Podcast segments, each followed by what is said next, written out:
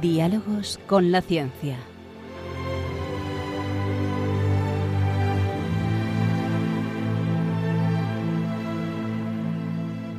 Dirigido por Javier Ángel Ramírez.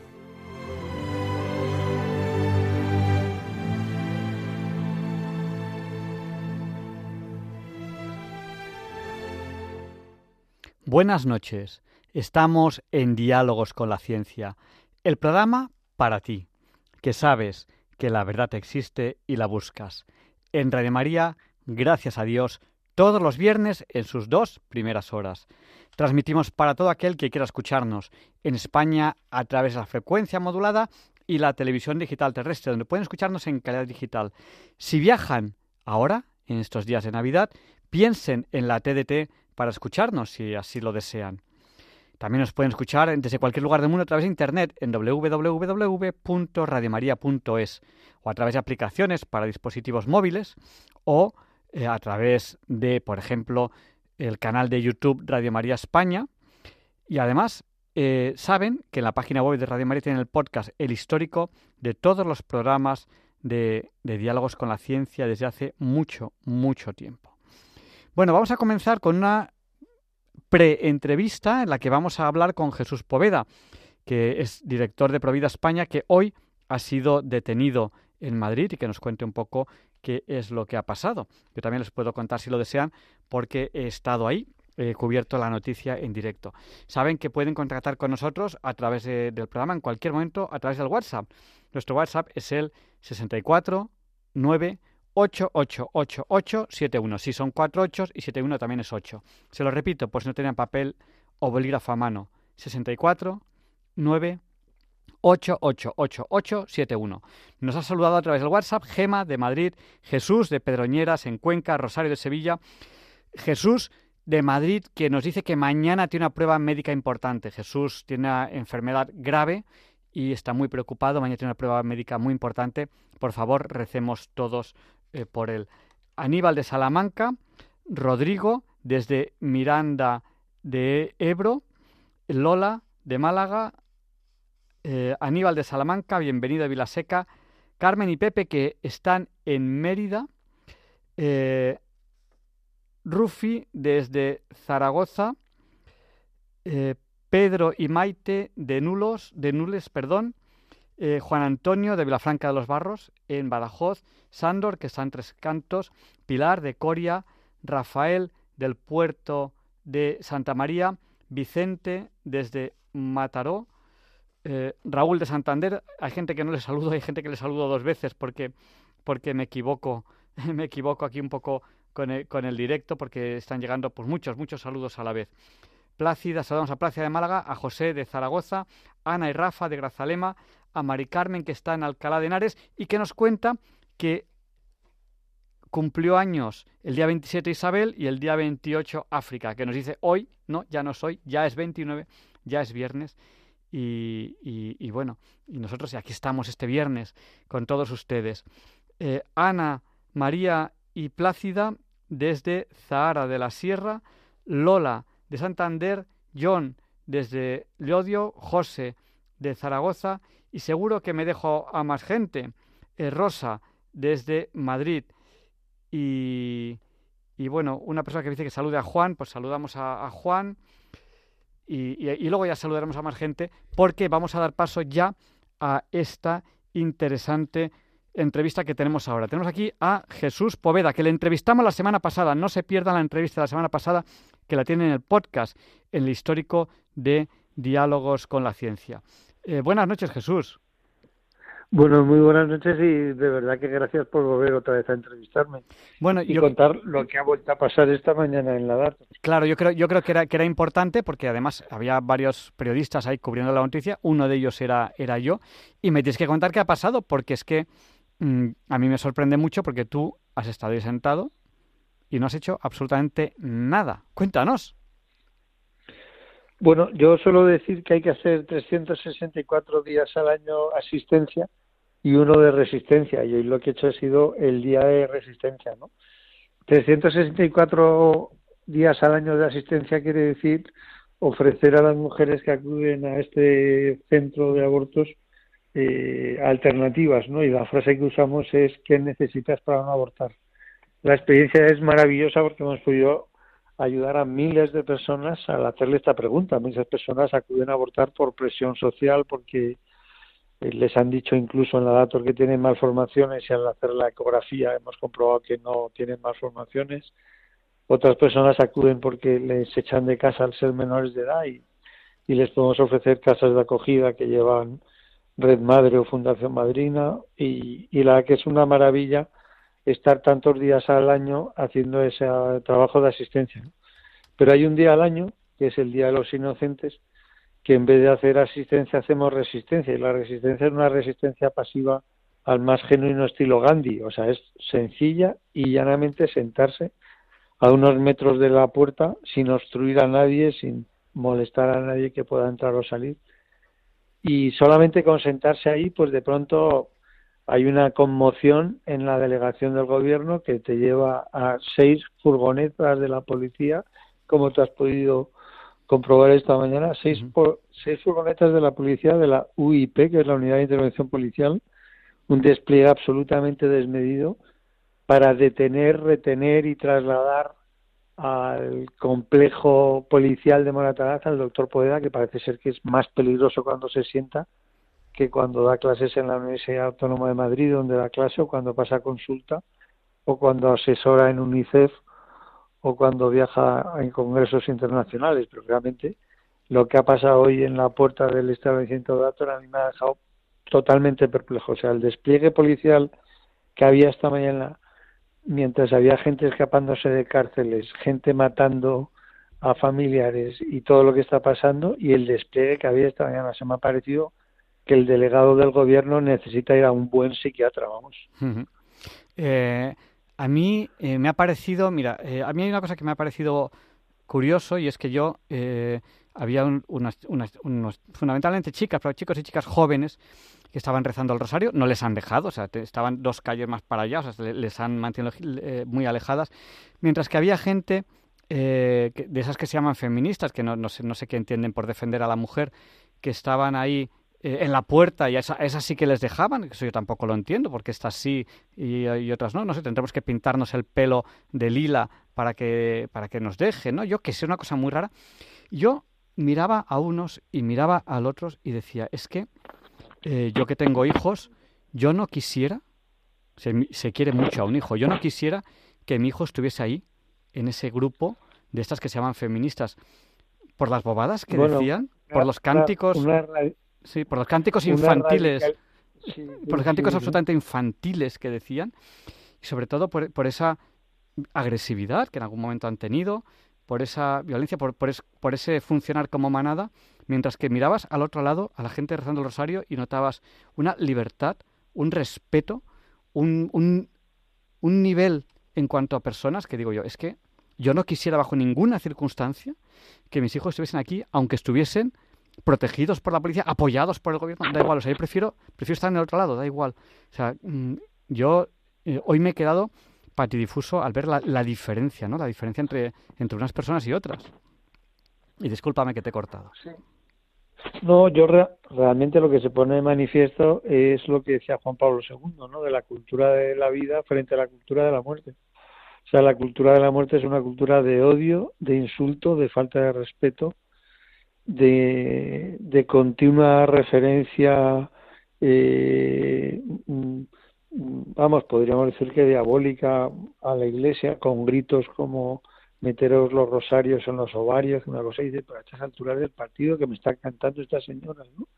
Y luego una cosa muy perversa del movimiento feminista es coger canciones tradicionales como Cinco Lobitos tienen la loba y tal y cual, y, y transformarlas con unas letras obscenas y, realmente mm, trágicas, ¿no? Que yo creo que la policía tendría que actuar frente a ellas, no frente a las otras personas que estaban tranquilamente rezando el rosario o, yo mismo que estaba sentado en el suelo. O sea, a mí me ha parecido, me parece demencial. O sea, que vengan seis agentes de la policía, te lleven en volandas, te esposen en la espalda con el deterioro que se produce en las muñecas, que todos los que han sido esposados en la espalda lo saben bien. He sido trasladado a una velocidad desproporcionada por la M30 hasta el complejo policial de Monatalaz, donde he sido eh, mantenido y retenido en el calabozo horas porque tenían que reconocer quién era cuando todos saben que, quién soy porque he estado ahí ya muchas veces, ¿no? Pero toda una especie de protocolo rígido y luego, oye, de verdad, una cosa que, que te lo digo y lo digo para que los oyentes nos escuchen, los, el, el estado en el que trabajan los pobres agentes de la policía en el complejo de policial de Moratalaz es lamentable, o sea, está todo roto, no funcionaba la impresora, han tenido que cambiar el toner, ni con el toner funcionaba, o sea, cuando me han leído los derechos no se leían porque no se imprime, o sea, una cosa que dices, pero esto es la, la policía de España, o sea, el dinero que usa el Ministerio del Interior para tener a los pobres agentes de seguridad con unos medios raquíticos. O sea, me ha parecido verdaderamente lamentable, ¿no? Y bueno, eh, he estado compartiendo calabozo pues con gente que roba, lamentablemente, con gente que, que golpea, con gente que violenta, con gente, con unos, ha, habido una persona que incluso ha convulsionado en el calabozo mientras yo estaba allí. Bueno, pues eso es un calabozo, ¿no? Pero a mí lo que me ha llamado la atención, igual que a ti te ha llamado la atención, la diferencia entre la luz y la oscuridad de, del movimiento feminista abortista y el movimiento pro vida, eh, a mí me ha llamado mucho la atención el, el deterioro espectacular, que yo aprovecho estar en una radio como Radio María para denunciar el, el lamentable estado en el que está ahora mismo el complejo policial de eh, Moratalaz. O sea, pero todo deteriorado, todo roto, todo no funciona. O sea, el baño atascado, el, las puertas eh, con los picaportes rotos, eh, todo roto. Se dice, pero joder, si, si estamos en, en, España, que es Europa, si estamos en Madrid, si estamos en una comandancia policial de alta seguridad, ¿no? Una cosa lamentable, digo, pero, pero tanta, tanto Marlasca para arriba, Marlasca para abajo, por favor, date una vuelta por ahí y ayuda a los, a los pobres funcionarios.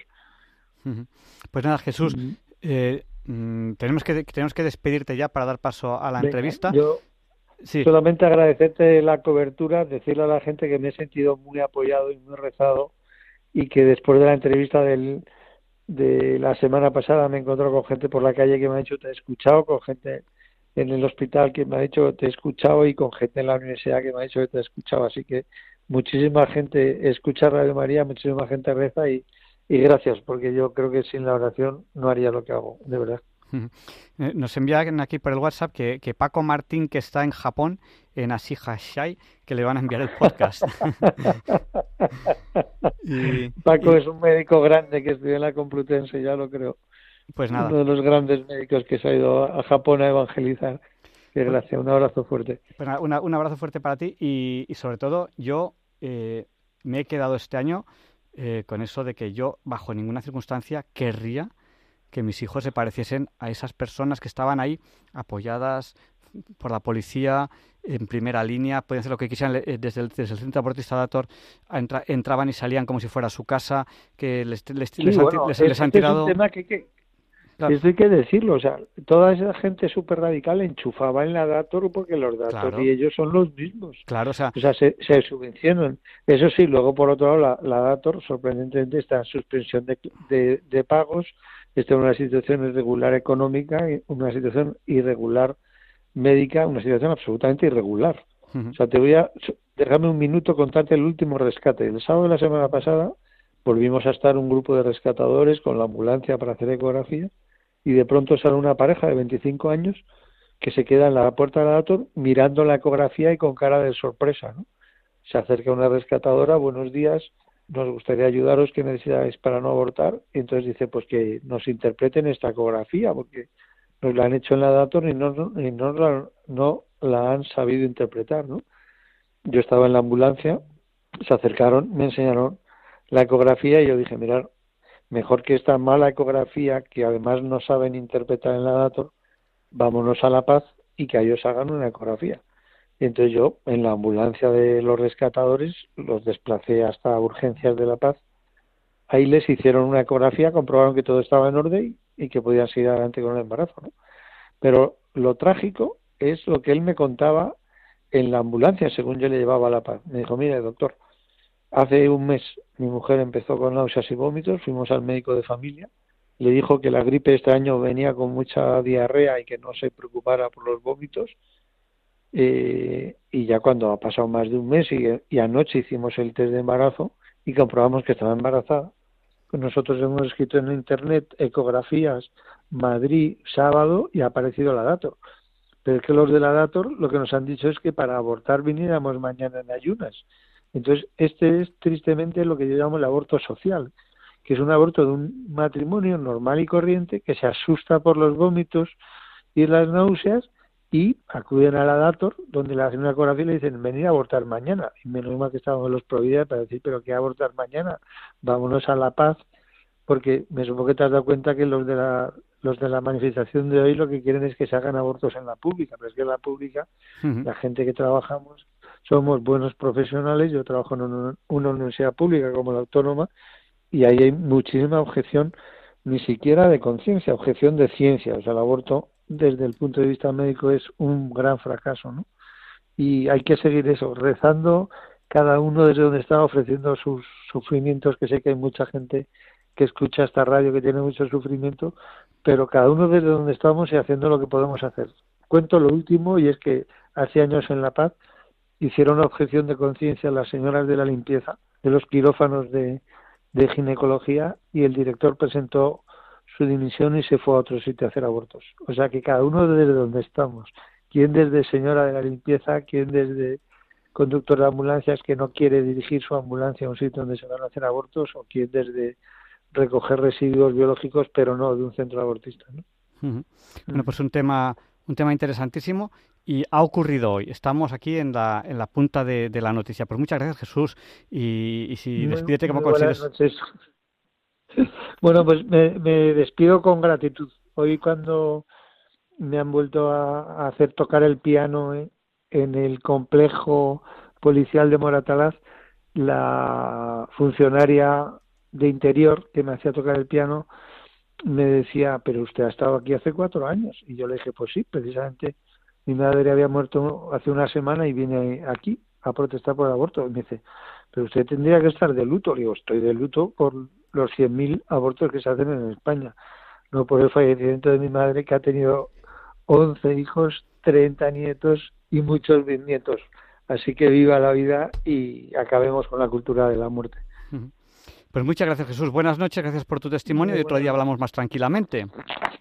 Estupendo, gracias de verdad, chao. Un abrazo. Y allá vamos con la entrevista de la semana.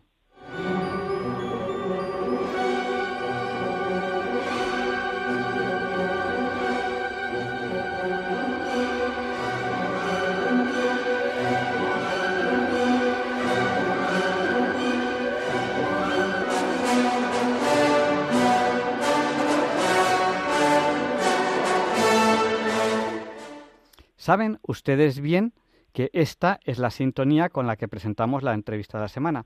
Y hoy tenemos aquí a Alfonso Carrascosa. Él es científico del CSIC y habitual colaborador del programa. Y con él queremos hablar de una figura, de una persona que muchos recordamos con muchísimo cariño y que en unas fiestas como las que son las de Navidad, pues le recordaremos quizás con todavía más cariño por esa dulzura que nos produjo, que nos produjo cuando muchos de nosotros éramos niños. Me refiero a Félix Rodríguez de la Fuente. Eh, buenas noches, Alfonso. Hola, ¿qué tal? Javier Ángel. Buenas noches a todos. Feliz Navidad. Feliz Navidad. Bueno, pues Félix Rodríguez de la Fuente, que falleció en un accidente de avión trabajando, haciendo esos reportajes que en nuestra juventud eh, tanto eh, escuchábamos nosotros. Eh, bueno, pues cuéntanos un poco, ¿qué podemos decir de esta figura? Porque claro, en un programa como Diálogos con la Ciencia es casi obligatorio hablar de Félix y un día como hoy, porque Félix es ciencia y mucho más. Cuéntanos un poco. Sí, la verdad es que él eh, ya en vida fue tenido por un grandísimo divulgador, después de fallecer accidentalmente, como tú has dicho, por cierto, en el mismo día en el que nació, eh, pues resulta que su figura se agrandó porque además él desarrolló su actividad profesional en un momento en el cual pues no existía la democracia en España.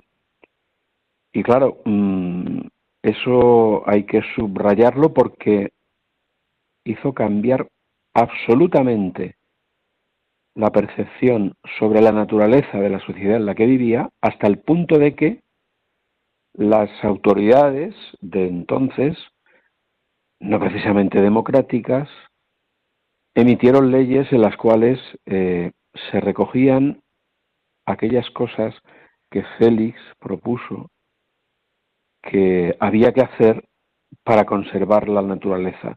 La naturaleza, las aves rapaces, eh, la naturaleza respetar el lobo, eh, la naturaleza en claves mm, como eh, el Saler, el Parque de la Cabrera,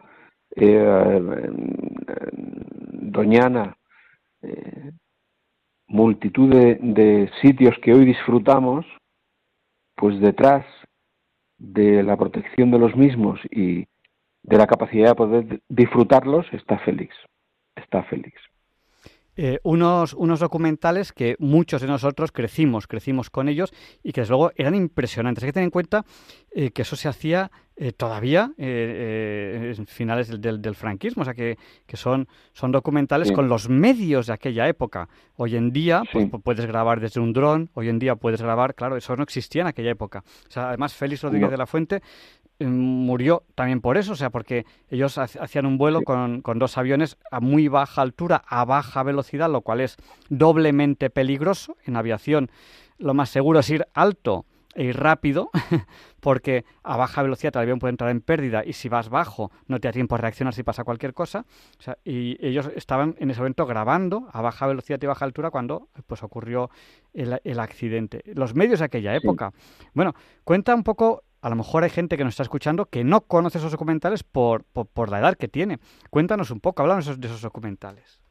Pues mira, yo los veía con mi padre, mi padre no veía la televisión, salvo los documentales de Félix Rodríguez de la Fuente. Entonces yo me sentaba con él, evidentemente, a verlos y a escuchar aquella melodía famosísima de tiro rariroriro, tiro rariraro, que todo el mundo conoce, eh, de cierta edad quiero decir, y, y, además tengo que decir que están todos en acceso gratuito en la web de, Televisión Española. Es decir, que todos pueden... En, el momento en el cual Félix hace esos documentales, eh, digamos que no solamente marca un hito a nivel nacional, sino que marca un hito a nivel internacional, es decir, que pues eh, se sitúa a la altura de documentalistas eh, del calado de Jacques Cousteau en el mar o de Richard Attenborough en el en el en el en el en, el, en,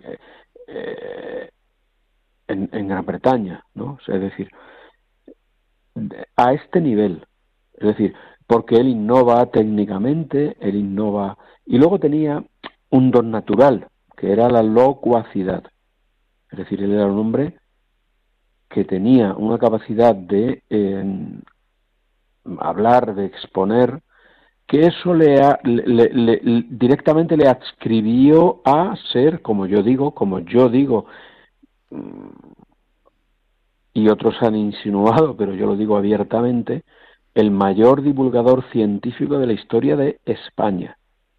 ¿eh? Lo que pasa que eh, también hizo actividad científica, porque él tenía eh, una formación académica muy sólida. Entonces, contestando a tu pregunta y dejándote que me hagas otra, recordar lo que he dicho al principio. Todos sus documentales están en acceso gratuito en Internet, en la web de, de Televisión Española. Todos sus programas de radio, que fueron absolutamente impresionantes están en acceso gratuito en Radio Nacional de España. Más de 350 horas de radio. ¿eh?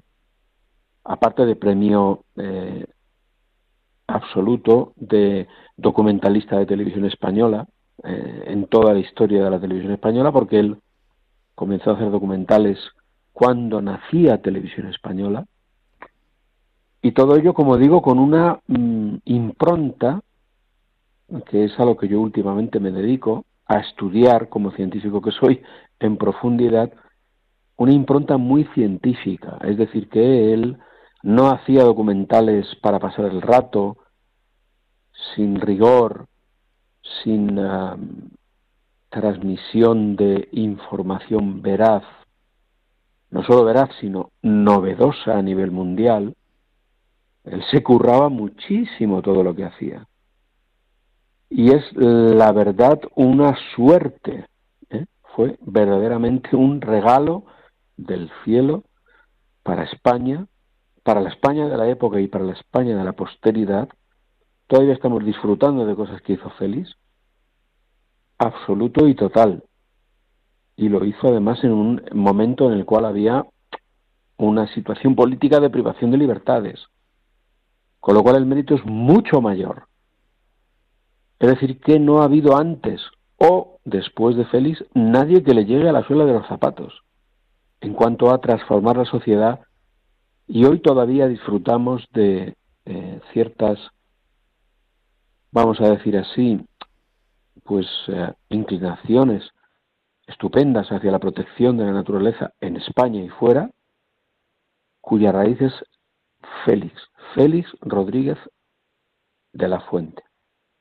Yo estoy ahora mismo, eh, que acabo de, poner simplemente Félix Rodríguez de la Fuente en YouTube, y me han salido algunos, algunos cortos, y luego pues está están los programas completos de El hombre y la tierra. están todos también, también en YouTube, en, el canal de Radio Televisión Española.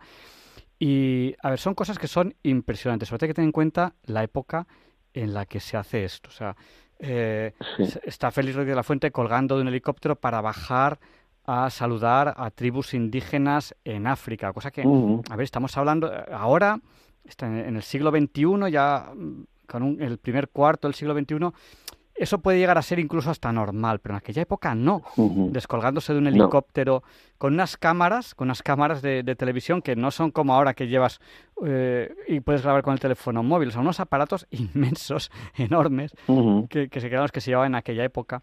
También, eh, eh, pues también está con, con, los aviones, oye, imágenes de hipopótamos, rinocerontes, que ahora todos, todos más o menos sabemos cómo es un rinoceronte. En aquella época no todo el mundo sabía lo que era un rinoceronte. No. O sea, es, algo, es algo, es algo increíble, ¿no? Eh, ese, ese famoso trozo de vídeo que está con una eh, no sé qué serpiente es. Anaconda. sí, creo que es una anaconda. Anaconda. Y que en un momento dado se le tira, se le tira de encima la, la, anaconda y claro, mm. él no puede sujetarla porque, es muy, muy grande esa serpiente y le pica, ¿no? O sea, y, y bueno, todo, todo, eh, todo, todos, todos estos vídeos que, tenemos en, nuestra mente. Bueno, eh, Félix, falleció, tiene una canción, tiene una canción, eh, amigo Félix, que, la pondremos, no sé si nos dará tiempo hoy porque quería poner un villancico, pero bueno, pondremos amigo Félix también. Y, Muy bien. Y, bueno, estoy viendo ahora mismo el vídeo, está ahí están ahí las Cessnas, ¿no? Las Cessnas con la, con la, con la que con la que tuvo el accidente, son unos aviones, esos Land Rovers, están aquí los Land Rovers, con las cámaras grandes, con las cámaras grandes que, había, que había en aquella época, con aquellos, con aquellos medios, ¿no?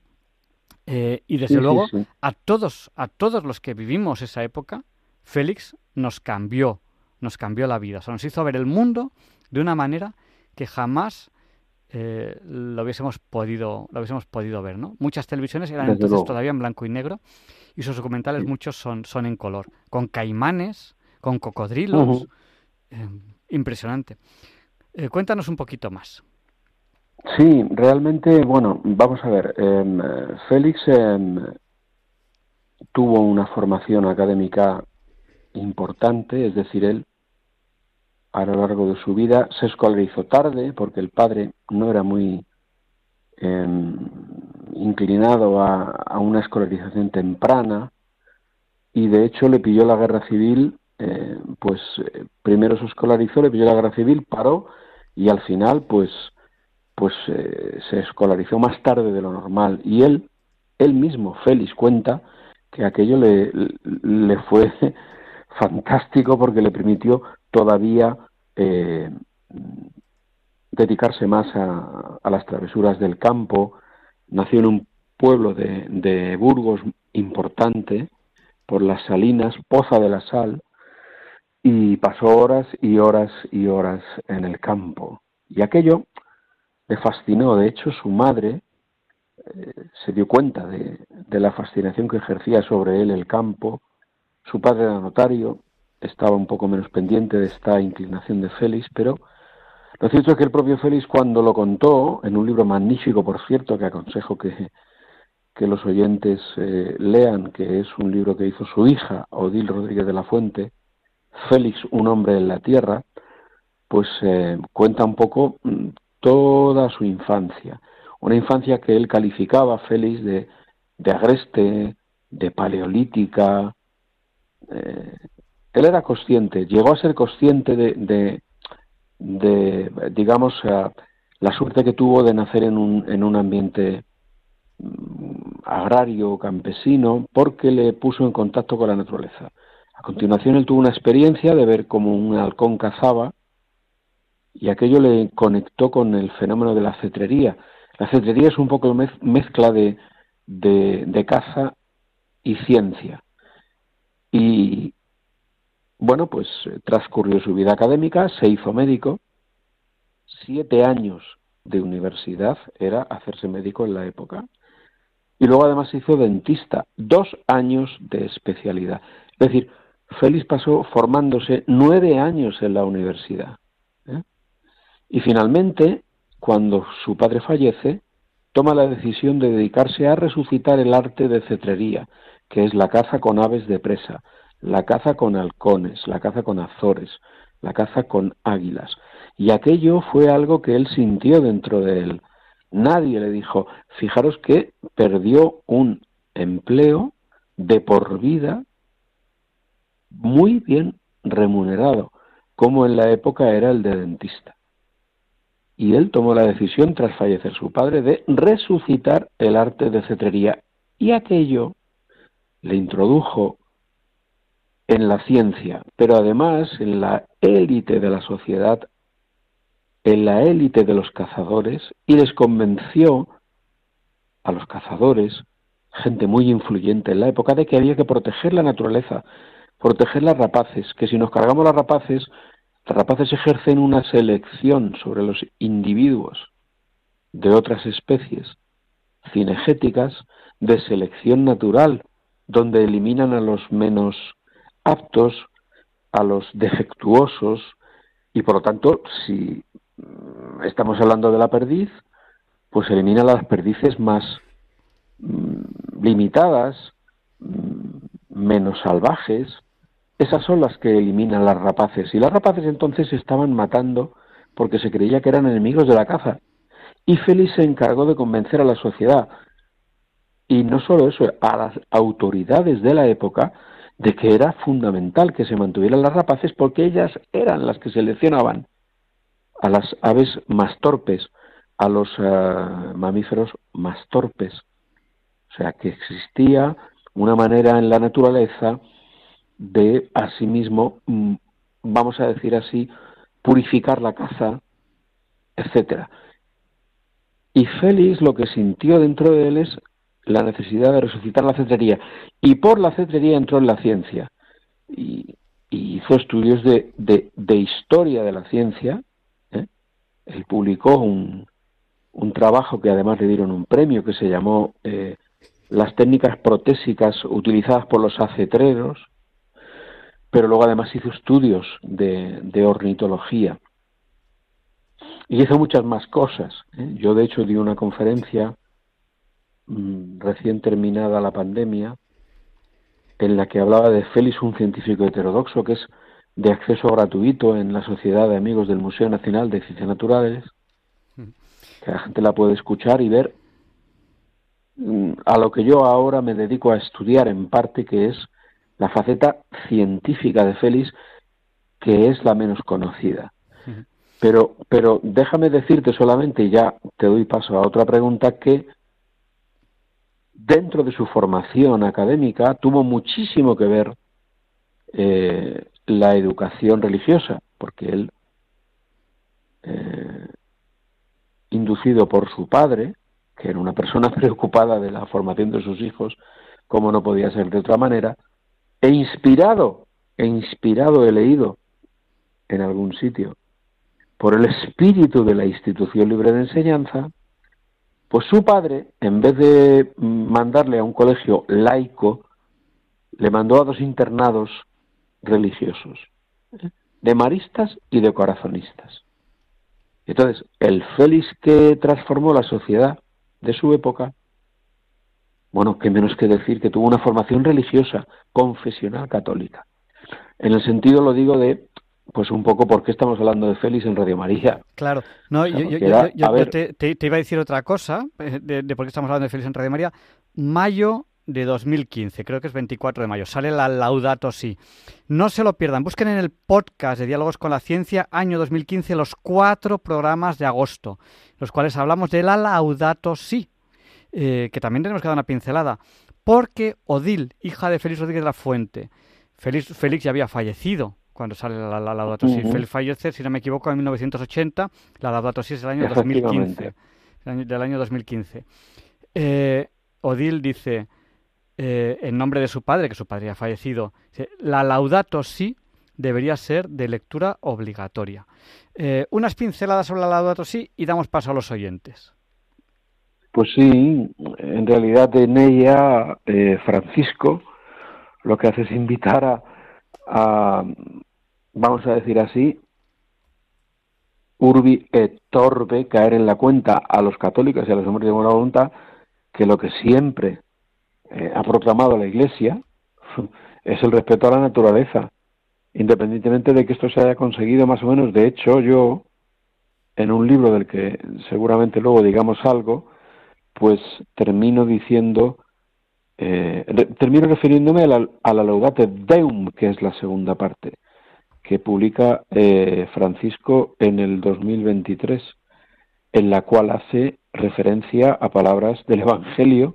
Mirad los lirios del campo, no se fatigan ni hilan, vuestro pad, ni Salomón vestía como ellos. Mirad las aves del cielo, ni siembran ni cosechan. Vuestro Padre Celestial las alimenta. Y dice Francisco, ¿cómo no admirar esta ternura de Jesús ante todos los seres que nos acompañan en el camino?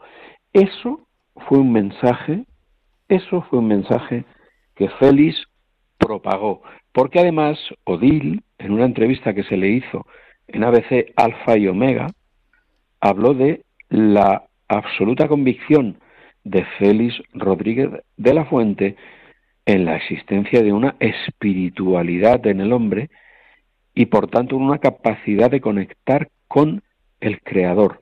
Y eso fue algo también presente en Félix, que si bien es cierto que no fue un católico heterodoxo, un católico ortodoxo, como tampoco fue un científico ortodoxo, fue un hombre que siempre creyó en la existencia de una espiritualidad en el ser humano y de un Dios creador que todo lo puso cerca de nosotros para que disfrutáramos. Pues si te parece bien, vamos a, abrir el, paso a los oyentes. La Laudato sí, de verdad, hay que leerla y recomendamos a los oyentes los cuatro programas de agosto, Diálogos con la Ciencia del año 2015, en el cual eh, hablamos, ¿no? porque la Laudato sí no es un libro de, ecología, no es eh, una ecología simplona, es un es un profundizar sobre lo que es el hombre, sobre lo que es la espiritualidad, sobre lo que es la naturaleza, sobre la Biblia eh, al respecto. O sea, de verdad, la Laudato Si hay que leerla y recomendamos, recomendamos eh, esos programas de agosto de 2015 de Diálogos con la Ciencia. Si no los encontras en el podcast, pueden llamar a Radio María y pedirlos, porque la verdad es que ya no sé si del año 2015 se mantienen o, o no se mantienen. Sí, y además se puede colaborar con Radio María, porque María, Radio María vive de los donativos. Pues muchas gracias, Alfonso. Oye, vamos a abrir el micrófono a los oyentes. No, cuelgues, que tendremos que responder a, alguno de ellos si quieren hacernos alguna pregunta. Por supuesto. Si quieren participar ahora, en directo, en el programa, tienen que llamarnos. ¿Dónde? Al 91 005 94 19. Se lo repetimos por si no tenían a, mano papel o bolígrafo. 91 005 94 19. Y vamos a dar paso a una primera llamada. Y tenemos aquí ya una segunda llamada que está entrando. Damos paso a Bienvenido de Vilaseca. Adelante, bienvenido, el micrófono es tuyo y, luego damos paso a la siguiente llamada. Buenas noches, Ángel. Ay, Javier Ángel, eres un ángel.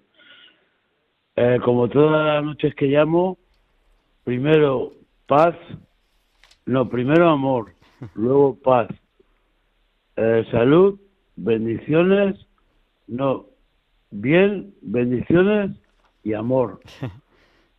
Y, y es muy interesante esta noche que el, el combatiente de Jesús Poveda, porque hoy es un día muy especial para mí, porque para mí el Día de los Santos Inocentes, voy a improvisar, ¿eh? Voy a improvisar. Yo, luego, yo luego te diré una cosa que tiene que ver con Félix y, con, y contigo. Sí, sí, no, no, y espérate que no acabo. Pero, pero no, tardes mucho, que tenemos ya dos llamadas a la espera, no, tardes mucho. Intentaré ser breve, me está entreteniendo. Mira, lo primero, para mí los santos inocentes son los niños que mueren del aborto, porque no tienen defensa, no se pueden defender contra eh, es una indefensión porque es una injusticia lo que está pasando en este mundo, en la tierra. Y luego respecto a Rodríguez de la Fuente, yo estuve en la pequeña legión que el legionario va primero va primero a morir, pero luego está la artillería que le abre el camino. Yo estuve en la pequeña legión en, Sevilla, en el Raca 14, y hacía la pista americana con legionarios y tengo mucha amistad con mis mejores amigos son legionarios. Entonces te quiero decir que la canción del legionario, un gran dolor me mordía como luego el corazón, porque yo, yo en la sombra voy a levantar España, porque pues Jesús es mi hermano y rezo por los que no rezan. Gracias, bienvenido. Y, y, a, ti, yo sé que te hace mucha compañía un animalito, o sea que, que eso, eso te, te, relaciona un poquito con... precisamente, precisamente se llama Hermes, como el dios griego, Hermes Trismegisto.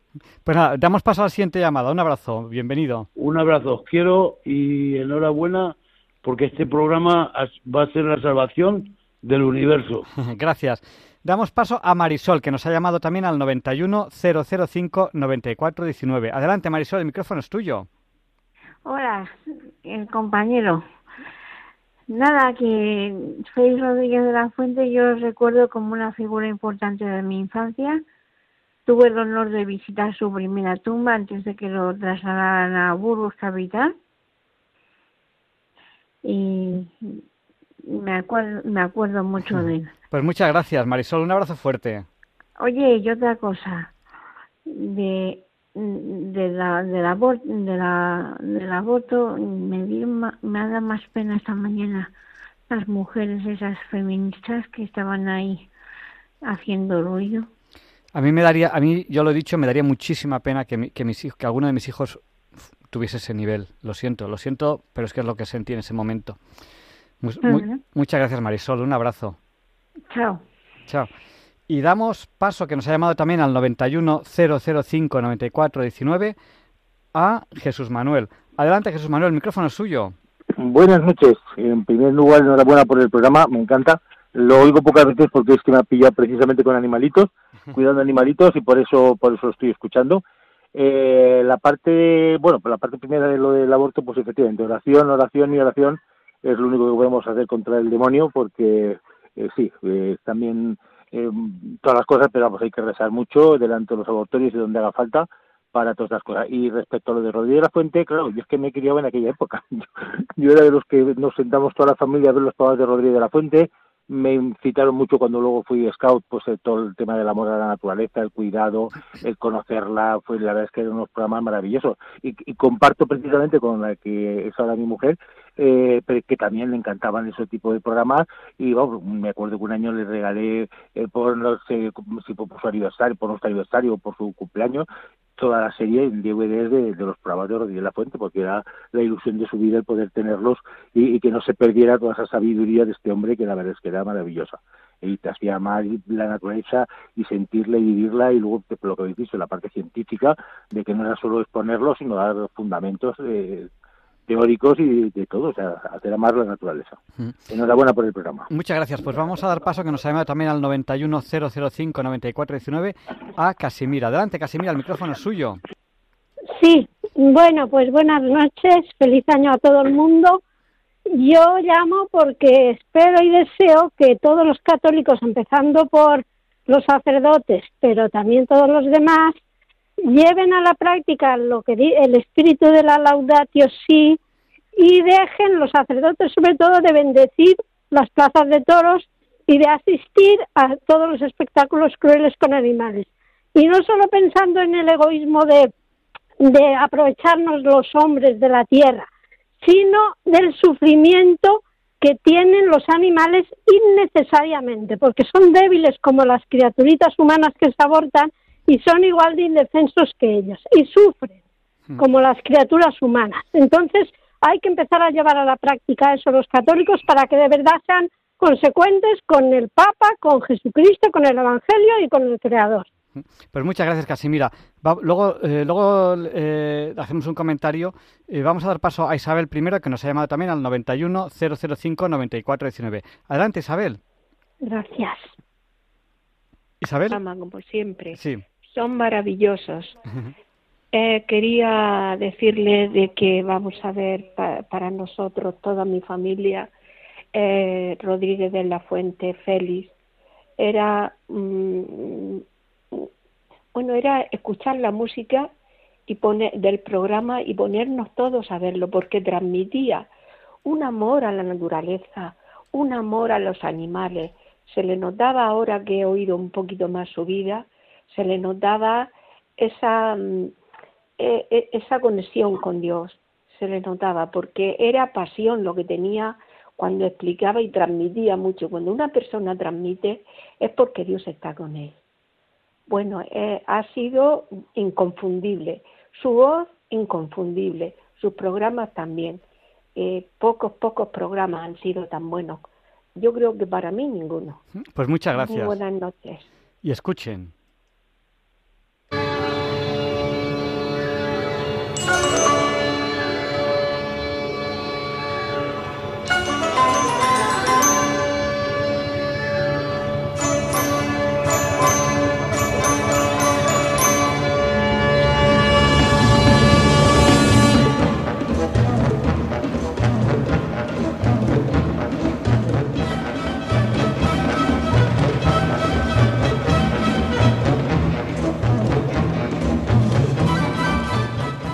Ya, ya no sigo porque se nos come el programa entero.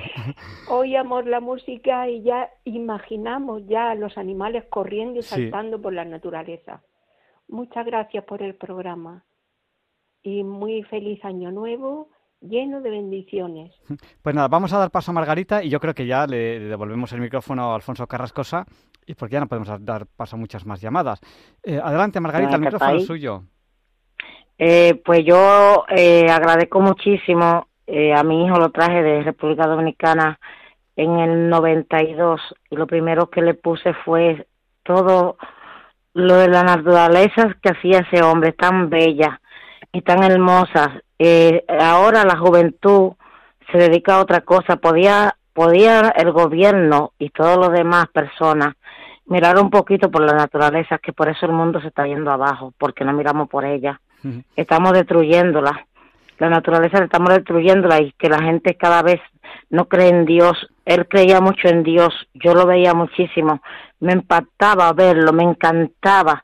Yo soy de Santo Domingo y soy una persona muy religiosa. Oigo mucho Radio María, soy voluntaria de ustedes.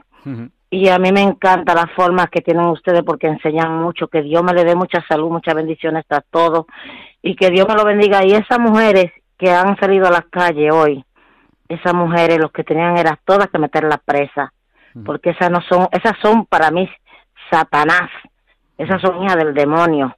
Eso hay que reprender a Satanás con San Benito, con la Virgen Milagrosa y, poner el, el, crucifijo del perdón para que Satanás se aleje, porque cada vez más se está apoderando del mundo. Pues pues, pues Tenemos que orar más.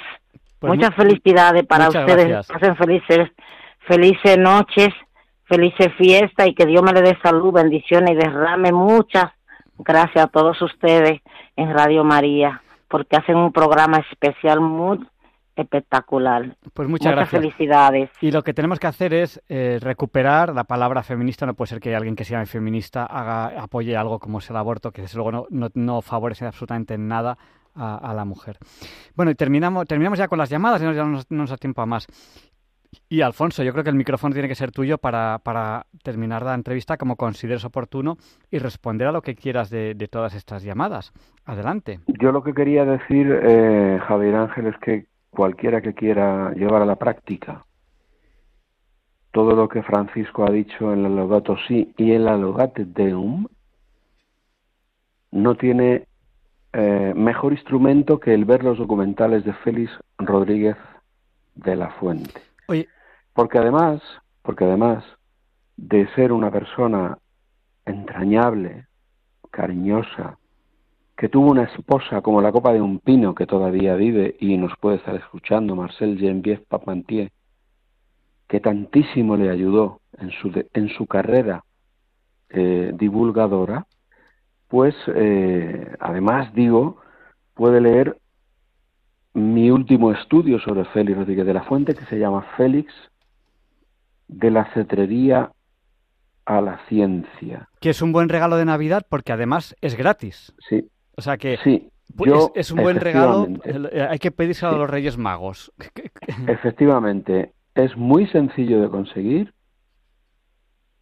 La Universidad de Burgos ha tenido la deferencia de convertirlo en obra conmemorativa institucional, es decir, darle el máximo respaldo con motivo del 95 aniversario del nacimiento de Félix Rodríguez de la Fuente, es decir, que si Félix viviera, tendría 95 años. Su esposa vive. Su hermana Mercedes vive.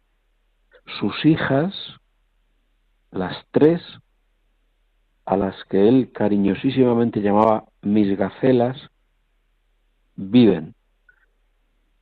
Mejor cosa, mejor cosa que alguien pueda hacer para amar la naturaleza en España es ver los documentales de Félix Rodríguez de la Fuente que están gratis en televisión española y entrar en la web de la Universidad de Burgos y buscar un libro que se llama Félix de la cetrería a la ciencia, escrito por un servidor que lleva desde 2011, gracias a tu amabilidad colaborando con Radio María, que se llama Alfonso Vicente Carrascosa Santiago. Estos elementos los introduce en Internet y además yo creo que para facilitar a los oyentes el acceso a este libro, que es gratuito, porque los Reyes Magos han tenido ese detallazo con todos los oyentes de Diálogos con la Ciencia, pues se podía poner la dirección del libro para que se lo descargaran los oyentes en el podcast. No, lo, que vamos, que vamos, a hacer es ponerla eh, en, el, en, el, dominio web que usamos muchas veces en el programa, que es www.cienciayvida.es. Copienlo. Eh, no está ahora, pero estará dentro de 15 o 20 minutos. Alfonso, mándame por WhatsApp el enlace y en 15 o 20, bueno, en lo que podamos lo tendrán en www. Solo añadir una cosa, solo añadir una cosa, Javier Ángel, que me dice un amigo mío, escultor Jesús Arevalo, hablando de Félix, siempre me dice que hay un salmo que dice, Señor, tú socorres a hombres y a animales. Este versículo de este salmo, siempre él, Jesús Arevalo, excelente escultor, lo asocia a la figura de Félix porque Félix fue providencial. O sea, España es el país de Europa que más aves rapaces tiene, que más lobos tiene. El lobo fue exterminado del resto de Europa y gracias a Félix se mantiene. Las aves rapaces con la riqueza de la península ibérica, gracias a Félix se mantienen y tantos y tantos parajes naturales. Es un lujo para España que alguien a quien han homenajeado líneas aéreas como la línea aérea noruega del Estado, que lo podéis ver en Internet, un avión dedicado a Félix Rodríguez de la Fuente, que está volando por ahí. Digo, es una suerte enorme para España haber tenido una figura como Rodríguez de la Fuente que ha hecho muchísimo más para la naturaleza que todos los ecologistas juntos, o los que se autodenominan o se llaman ecologistas, que muchas veces, sinceramente y en mi opinión, pecan de idolatría hacia la naturaleza, hacia los animales, y ideologizan enormemente la protección de la naturaleza. Félix eso no lo hizo. Por lo tanto, ánimo chicos, ved los documentales de Félix, escuchar los programas de radio de Félix, que están todos en la web de Radio Nacional, gratis, gratis, y disfrutad. Pues muchas gracias. Tenemos ya que terminar la, la entrevista de hoy. Un abrazo fuerte. Un abrazo, Javier Ángel. Gracias. Feliz Navidad y próspero año nuevo. Y terminamos con esta canción que, que te va a recordar algo.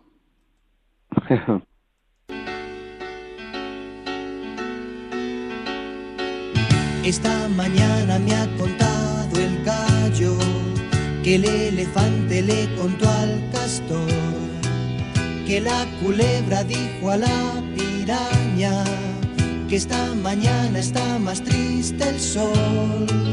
Me ha dicho el pato que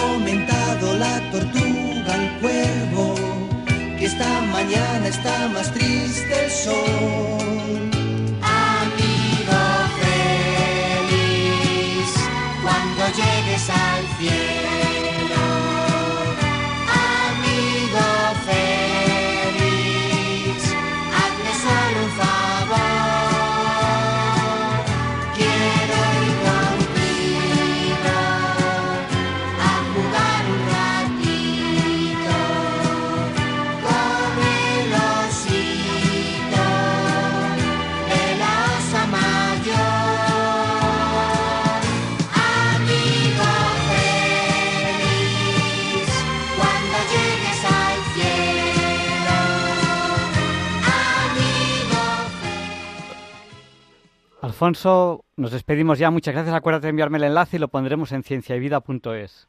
Javier Ángel, muchas gracias y que Dios bendiga a la audiencia de Radio María, de Diálogos con la Ciencia. Y aquí estamos eh, con intención de seguir colaborando y de verdad muy agradecido por, por haberme permitido hacer este homenaje a Félix. En, el último programa del año 2023 de Diálogos con la Ciencia. 95 aniversario, en el Día de los Santos Inocentes, ayer, y encima, en el día en el que ha tenido problemas, mi queridísimo Jesús Poveda. Un, abrazo fuerte. Y eh, a continuación, Leonardo Daimiel Pérez de Madrid presenta la sección Pensar y Sentir. y Alfonso, muchas gracias. Al ataque. Ánimo, chicos.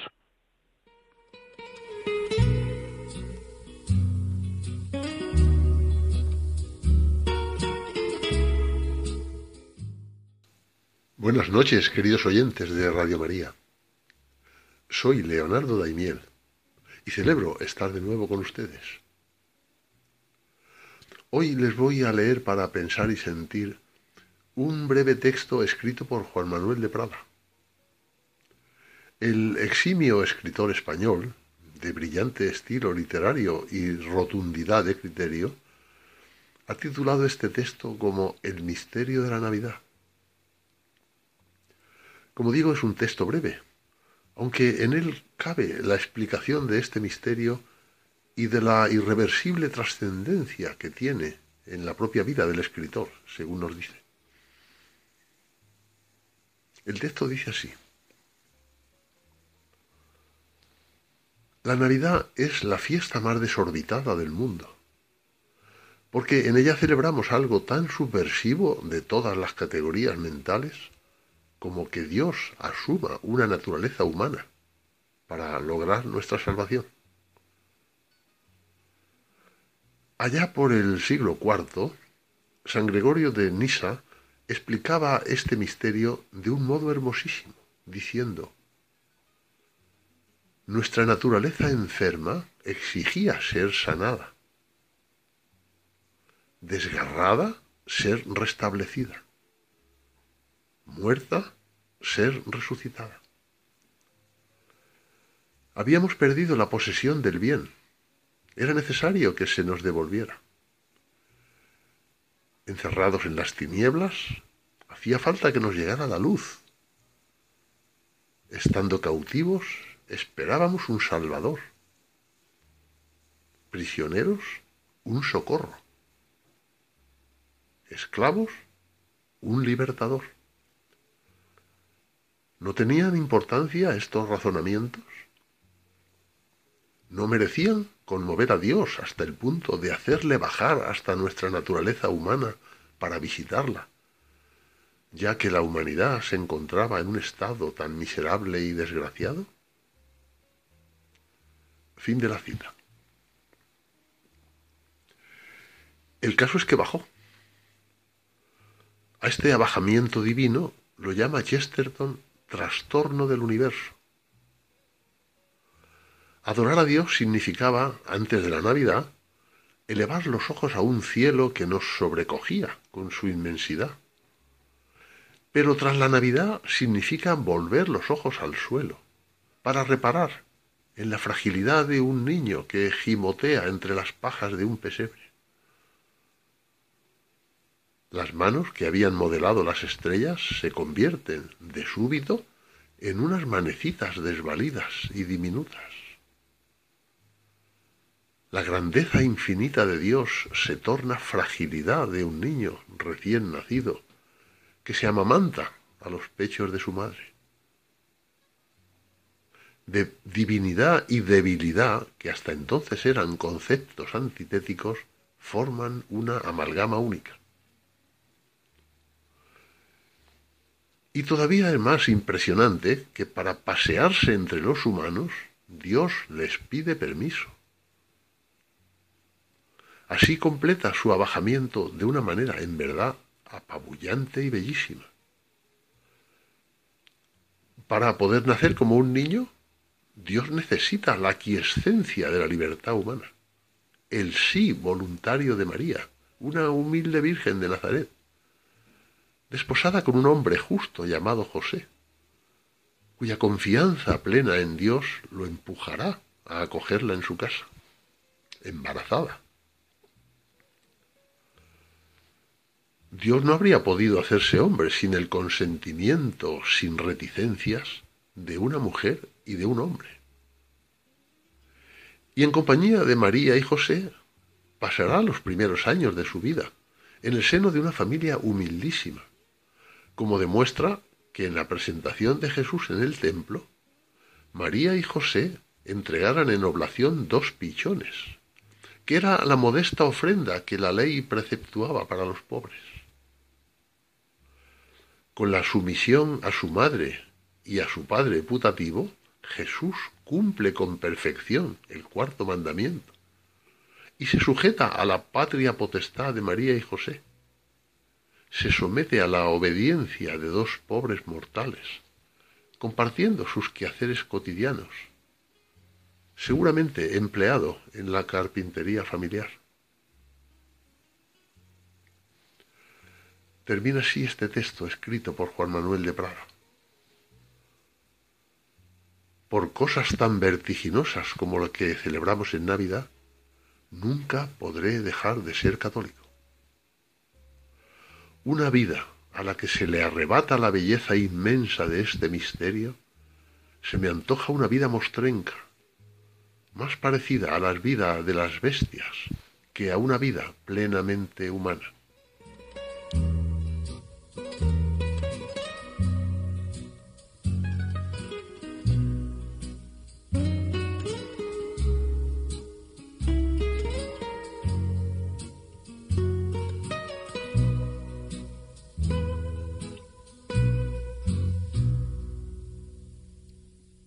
Allá vamos con los papeles de Feliciano.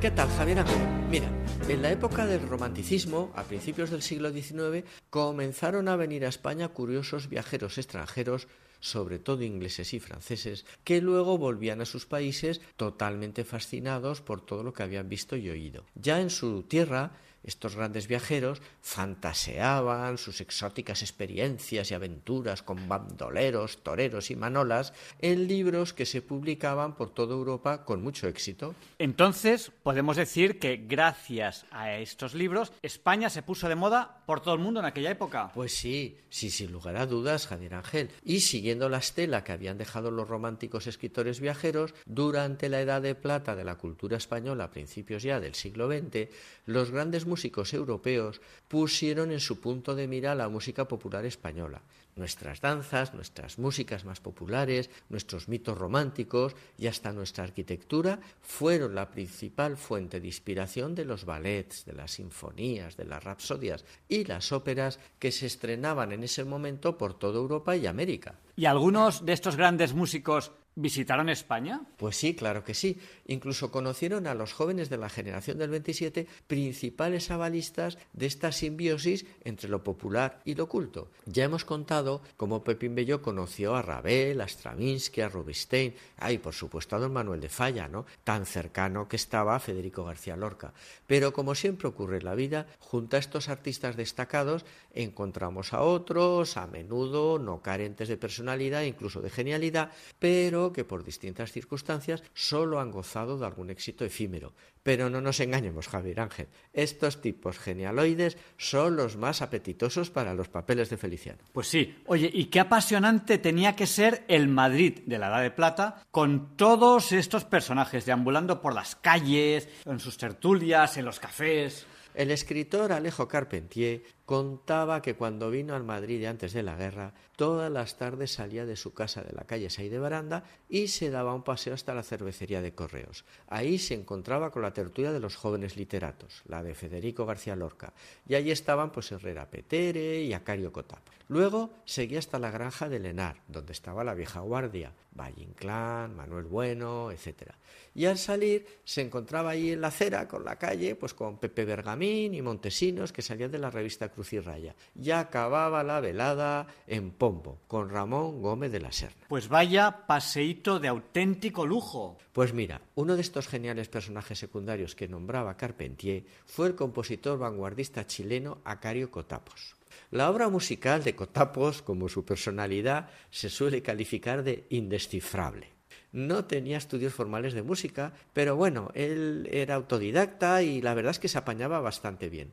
Estuvo en Nueva York y en París, donde llegó a estrenar algunas de sus obras. En París la verdad es que no llegó a cuajar ni su música ni su personalidad. Vivía en un húmedo cuartucho subterráneo. Una mañana estaba en la cama, quejado de un fuerte catarro, cuando tras unos estruendosos golpes y vibraciones se abrieron dos grandes huecos en las paredes de su cuarto, y entre los escombros aparecieron por cada agujero dos grupos de obreros que se abrazaban en el centro de la habitación mientras abrían botellas de champán y cantaban la marsellesa ante la atónita mirada de Acario Cotapos. Se acababan de unir dos túneles para completar un tramo del metro de París. Pues vaya a despertar. Pues sí, y por ese y otros motivos se decidió abandonar París definitivamente y se vino a Madrid.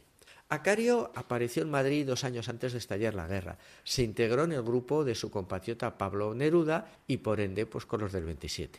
Se trataba de un personaje bohemio, de ideas radicales, de carácter infantiloide, muy histriónico, muy gesticulante, siempre iba tocado con una gran boina vasca y llevaba un extraño pañuelo en la mano para tenerla ocupada, pues nunca daba la mano para evitar contagios y por supuesto no gozaba de ocupación estable que le permitiera cubrir sus necesidades más básicas. Entonces, Acario no trabajaba como músico en Madrid, no componía, no daba conciertos, no daba clases, nada. ¿Y cómo se ganaba la vida? Pues mira, Acario eso de trabajar, pues no, la verdad es que no era lo suyo y se dedicó a la bohemia. Y enseguida consiguió una cierta preponderancia en los compulsos ambientes culturales y políticos de Madrid de preguerra. Brilló en las tertulias literarias, sobre todo las de su admirado Neruda, como un ocurrente y chistoso narrador de historias. Como era muy libre, no se sintió amarrado ni a su leyenda ni a su popularidad de fabulador. ¿Y entonces en España dio algún concierto o no dio ninguno? Él, sobre todo, se dedicaba en las veladas literarias a improvisar con García Lorca disparatados relatos, incluso se había piano con piano, donde imitaba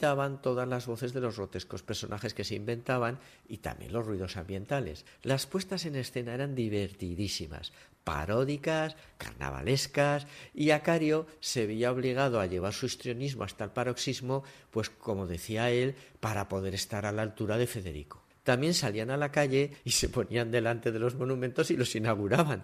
Federico hacía de alcalde y Acario de la madre del homenajeado, siempre muy emocionada y llorosa, que incluso acababa desmayándose. También daban discursos imitando la fonética de diversos idiomas, sobre todo el alemán es que el alemán lo bordaban. Acario más de una vez se lamentó de que su prestigio de músico se viera afectado por su extenso anecdotario. Y bueno, cuando estalló la guerra en Madrid, ¿qué hizo Acario? Pues claro, se apuntó entusiasmado a la alianza de intelectuales antifascistas, brillando como uno de sus más exaltados activistas, y con ellos asaltó el palacio de los marqueses de Heredia Espínola. Contaba Alberti, para demostrar el carácter infantiloide de Acario, cómo mientras sus compañeros se dedicaban a depredar todo lo que encontraban por las dependencias del palacio, Acario jugaba plácidamente montando en el suelo del salón de la casa un tren eléctrico de juguete que había encontrado en uno de los armarios, ajeno totalmente a las fechorías que perpetraban sus compañeros. Se instalaron a vivir en el palacio y en las bodegas encontró unos cuantos bidones de agua mineral. Como hemos dicho que vivía obsesionado por los, microorganismos y los contagios y, y todas estas cosas que le podían infectar por el aire y por el agua, se llevó a su habitación los botellones y empezó a bebérselos. Pronto empezó a sentir horribles retorcijones y una colitis incoercible. Una de las mujeres que fue a atenderlo, en cuanto vio los bidones, movió la cabeza y le dijo Ay, Acario, Acario, ¿qué has hecho, alma de cántaro? ¿No sabes que las aguas de Carabaña y Loeche son purgantes? Bueno, Feliciano, y la pregunta del millón. ¿Llegó a tener amistad Acario Cotapos con Pepín Bello? Hombre, claro que sí. Y además eh, lo trató bastante. ¿eh? Pepín Bello cuando coincidía con Cotapos, sabedor de la carpanta en la que estaba instalado, solía proponerle, pues, como quien no quiere la cosa, ¿no? Con discreción, así, pues, una invitación, un café, unos bollos, pero Acario rehusaba el agasajo con exquisita educación y decía, no, gracias, estoy lleno, estoy lleno. Es curioso cómo Acario, a pesar de su bohemia y de su precaria situación, nunca perdía las formas ni sus finos modales. Se cuenta que cuando por fin pudo llevar su viejo abrigo a una tintorería, le dijo el dependiente ¿Le quitamos las manchas o le ponemos las que faltan? Cotapos le confesó a Pepín que estaba componiendo una ópera que se titularía Ventana adentro. La ópera, bueno, pues era una locura propia de Acario, ¿no? Durante el último acto de la obra, mientras tocaba la orquesta en el foso, se desarrollaría un gran banquete con cientos de comensales. Manteles, vajillas y cristalería debían ser de la más alta calidad y, por supuesto, la comida y la bebida serían reales y de una gran magnificencia habría un importante trasiego de criados y de camareros hasta que repentinamente desde el foro interrumpiría la descomunal proa del Titanic, reproducida tal fin con materiales originales y a escala natural, para acabar encallada en el patio de butacas, destrozando a su paso escenario, foso y las localidades de las primeras filas. Claro, en una situación tan terrible, pues sería inevitable, según el desmesurado compositor, que bastantes figurantes, músicos e incluso algunos espectadores perecieran arrollados por el brutal paso del transatlántico. Entonces Pepín puntualizaba y eso que se titulaba Ventana adentro. ¿Qué hubiese pasado si Acario hubiera titulado la ópera Ventana afuera? Ventana afuera. ¡Qué barbaridad! ¡Qué desmesura de personaje! Pues la verdad es que sí. Quizás Javier Ángel, la biografía de Cotapos haya sido como la suma de todas sus invenciones y que haya vivido retazos de las vidas de aquellos a los que imito en sus improvisaciones. Como decía su amigo Neruda, mi vida es una vida hecha de todas las vidas. Cuídate, Javier Ángel, que tú eres necesario mientras que los demás somos contingentes.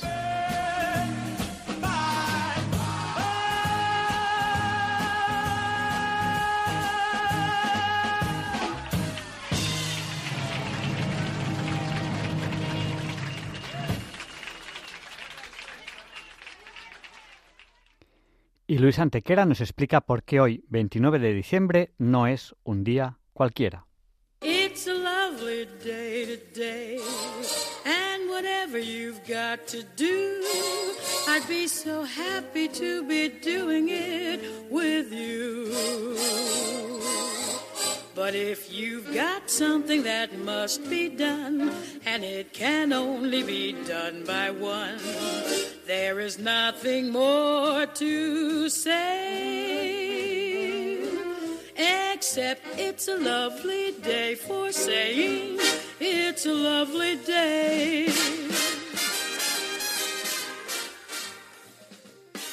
No, Javier Ángel, no directos compañeros de diálogos con la ciencia, no, queridísimos oyentes de Radio María.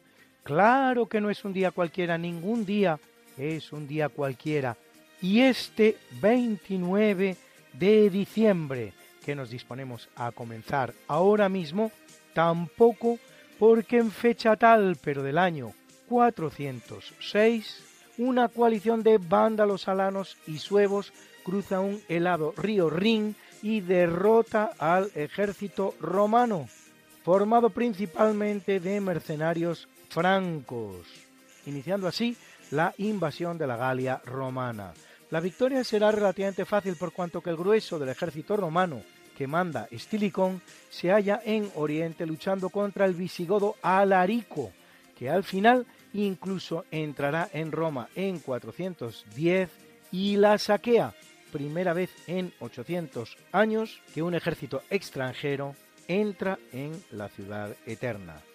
Todos los tres vándalos, alanos y suevos, acabarán establecidos en Hispania, los suevos en Galicia, los alanos en el Mediterráneo y en Portugal, y los vándalos en Andalucía, desde donde incluso cruzan a África.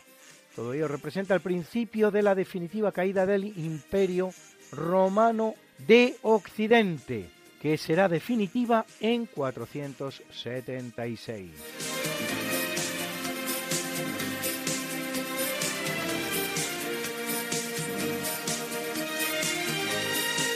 Y ahora dos fechas importantes en la formación del Reino de Aragón, porque en 1147 Ramón Berenguer IV, conde de Barcelona, reconquista la ciudad de Tortosa.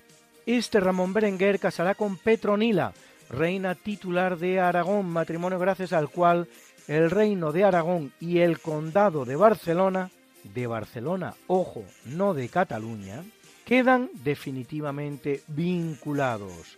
El primer conde de Barcelona, así titulado por el rey francés Ludovico Pío, habría sido Vera. Al conde de Barcelona Borrell II se le atribuye la independencia del condado de Barcelona frente a la corona francesa, al no existir constancia de que rindiera vasallaje al monarca francés. La segunda fecha de la que hablábamos arriba es 1229, en que Jaime I, rey de Aragón y conde de Barcelona, llamado el Conquistador, bisnieto de Ramón Berenguer y de Petronila de Aragón, arrebata la isla de Mallorca a los musulmanes. La expedición había zarpado el 5 de septiembre del puerto de Salou, aprovechando un momento muy propicio en el que los musulmanes se hallaban enfrascados en conflictos internos y guerras civiles.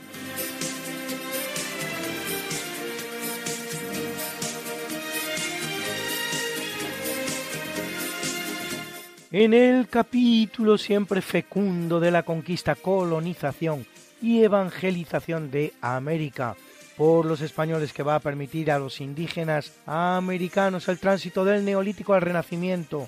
En apenas dos generaciones, un tránsito que a los europeos había costado 7.000 enteros años, en 1553 comienza a funcionar en el convento de Santo Domingo en Lima, capital del virreinato del Perú, la Universidad de San Marcos, primera universidad del continente americano, fundada por el dominico Tomás de San Martín. Será la primera de las casi 30 que España fundará en América durante los tres siglos que dura su presencia en ella. Una cantidad de universidades que no tenía país ninguno, ni tampoco la propia España en la península. Portugal no fundará ni una.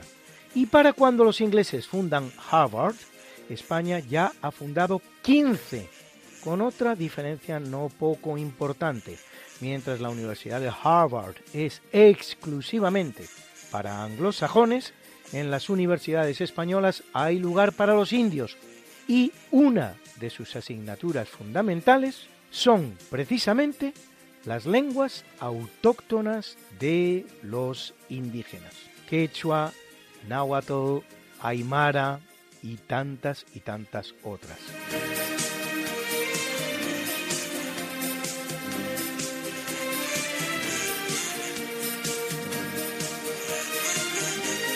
Y un villancico para abrir boca. En este programa tan navideño nos va a acompañar hoy todo él música barroca virreinal, todo un género musical producido por españoles en América.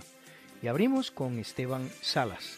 Nacido en la isla de Cuba en 1725, se desempeñará durante casi 40 años en la Catedral de Santiago de Cuba. Es autor de siete misas y multitud de salves, motetes, salmos y autos sacramentales. De Esteban Salas, toquen presto a fuego.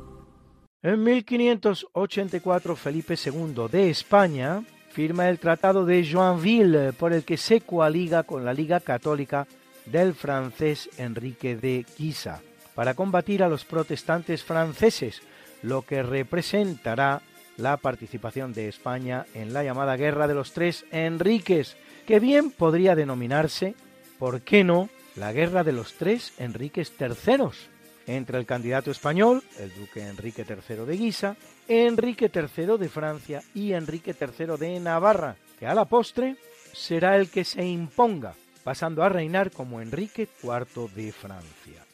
En el famoso episodio del Paris bien vaut une messe, París bien vale una misa, palabras que pronuncia cuando, victorioso en la batalla, renuncia a su protestantismo para reinar como su católica majestad francesa.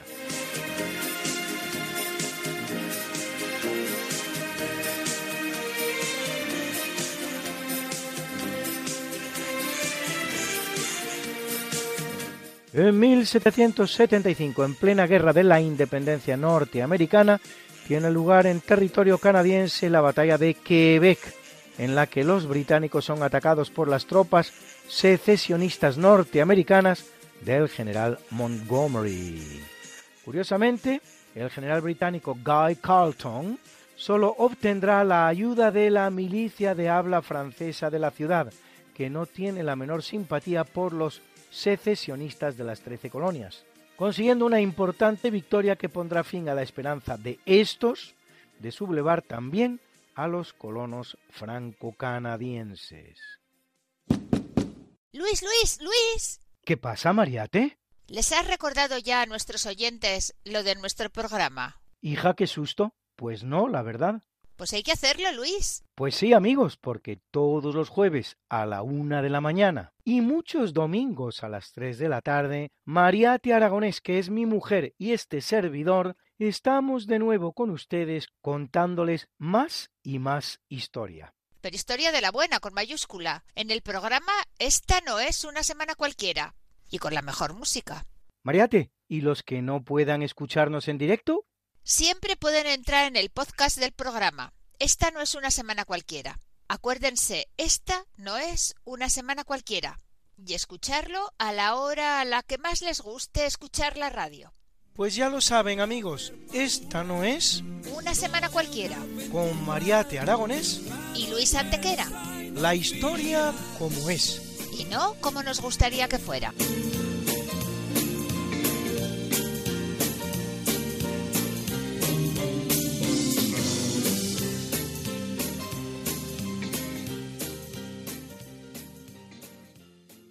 En 1874, tras el pronunciamiento del general Arsenio Martínez Campos en Sagunto contra la Primera República, se constituye en España el gobierno provisional de Antonio Cánovas del Castillo, el cual decreta la restauración de la monarquía en la persona de Alfonso XII de Borbón, hijo de la destronada Isabel II y con el reinado en medio de una dinastía nueva, los Saboya, en la persona de Amadeo I. Bruna,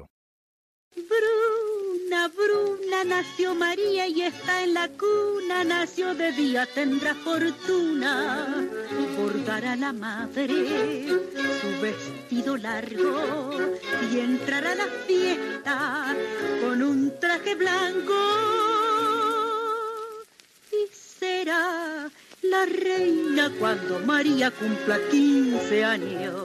Te llamaremos Negra María, Negra María que abriste los ojos en carnaval.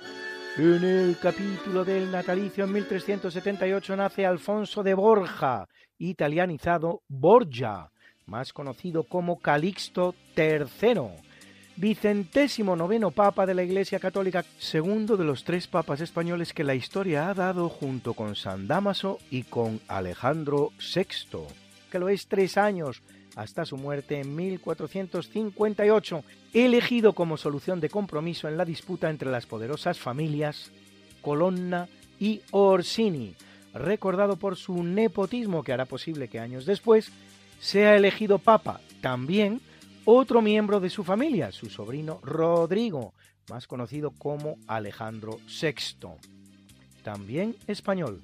Reduce a la tercera parte los gastos de la corte romana, llama a cruzada para salvar a Belgrado del asedio otomano, lo que conseguirá exitosamente.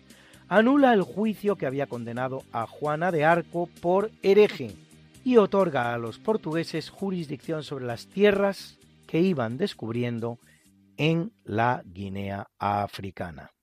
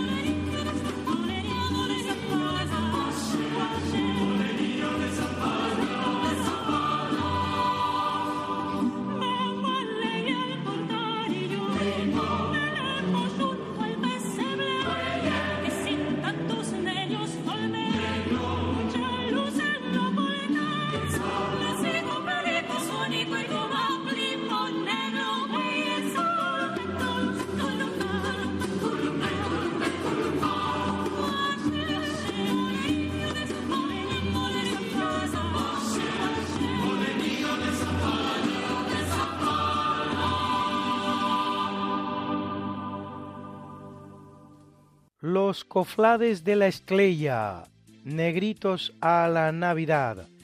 El compositor español del siglo XVII, Juan de Araujo.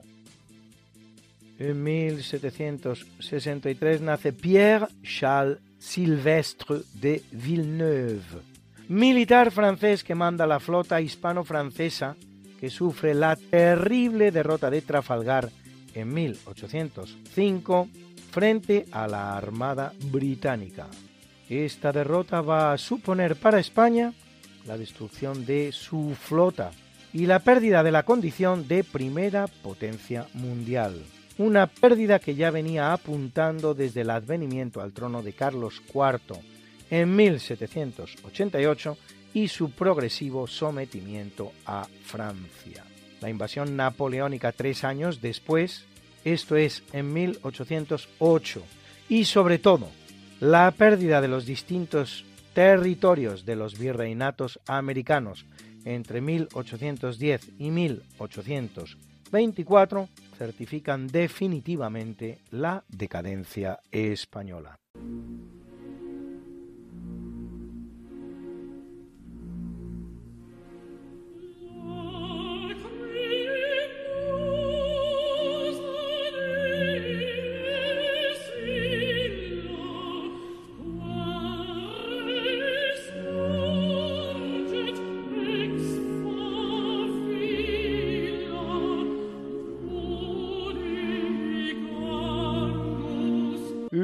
Capítulo del obituario muere en 335 Silvestre I, trigésimo tercer papa de la Iglesia Católica que tiene un larguísimo pontificado de 21 años desde 314, durante el cual se produce el edicto de la definitiva despenalización del cristianismo en tiempos del emperador Constantino. Silvestre convoca los concilios de Arles y de Nicea y sería el destinatario de la supuesta donación constantiniana, unas cesiones territoriales que el emperador Constantino habría hecho a favor de la Iglesia, que aunque recogidas en un texto apócrifo, las decretales pseudo-isidorianas del siglo VIII, servirán para justificar el origen de los llamados estados pontificios. Silvestre da nombre también a la última noche del año en países como Francia, Bélgica u Holanda y a muchos eventos de todo tipo celebrados en fecha tal.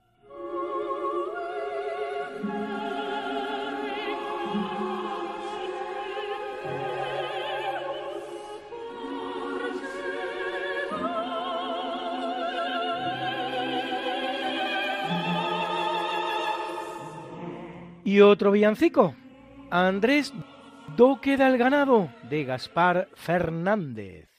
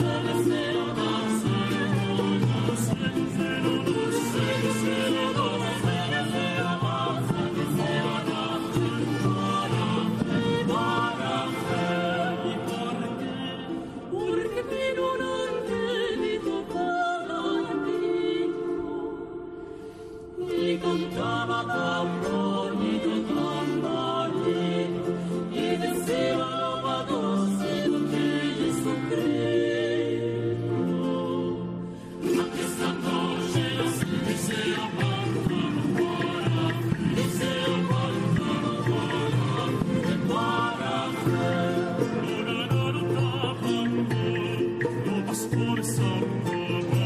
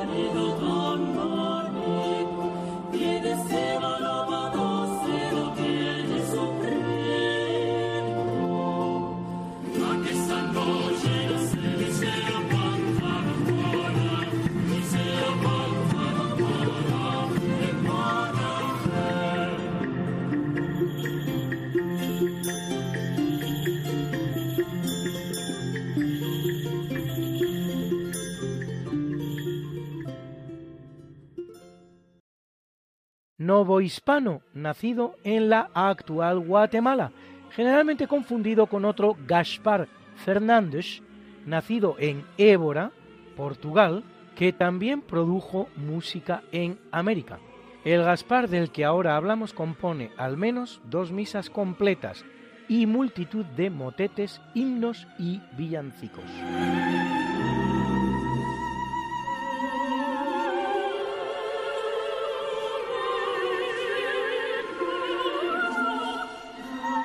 Muere en 1916 asesinado Grigori Yefimovich, más conocido como Rasputin, que en español deberíamos decir más bien, igual que decimos Putin, Rasputin, que viene a significar algo así como cruce de ríos o licencioso, cualquiera de las dos. Ni qué decir que la segunda le va mucho mejor. Monje y letrado de origen campesino y místico que, a raíz de curar al zarevich Alexei Nikolayevich Romanov, que padecía de hemofilia, llega a ejercer una profunda influencia sobre la familia real de los Romanov y particularmente sobre la zarina, una influencia a la que algunos incluso responsabilizan de la Revolución rusa, que vendría solo un año después de desaparecido Rasputin. Su muerte forma parte de la leyenda, al sobrevivir tanto a un envenenamiento con cianuro como a un tiro, a otros dos tiros después y a un golpe en la sien, muriendo finalmente ahogado en las heladas aguas del río Neva, de las que algunos incluso creyeron que salió vivo al realizar su cuerpo un movimiento convulsivo post-mortem.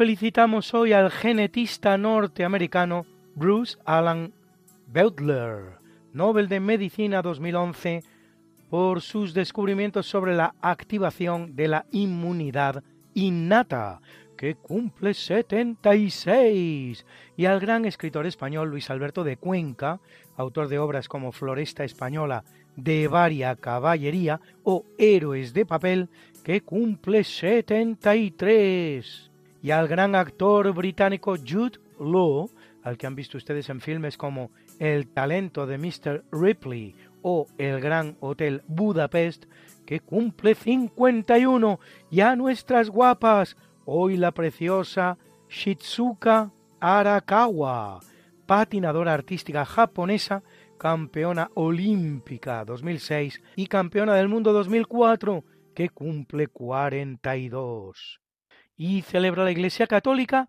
al rey y profeta veterotestamentario David, antepasado de Jesús de Nazaret, según narran tanto Mateo como Lucas.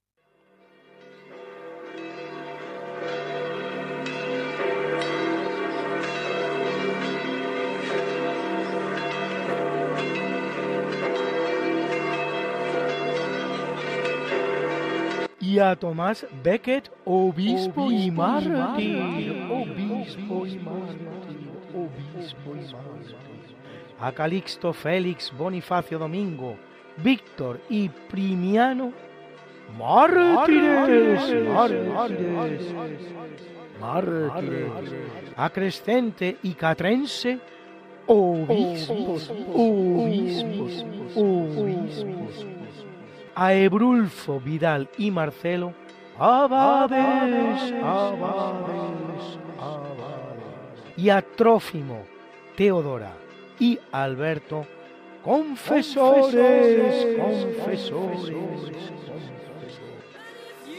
Something that must be done, and it can only be done by one. There is nothing more to say. Except it's a lovely day for saying it's a lovely day.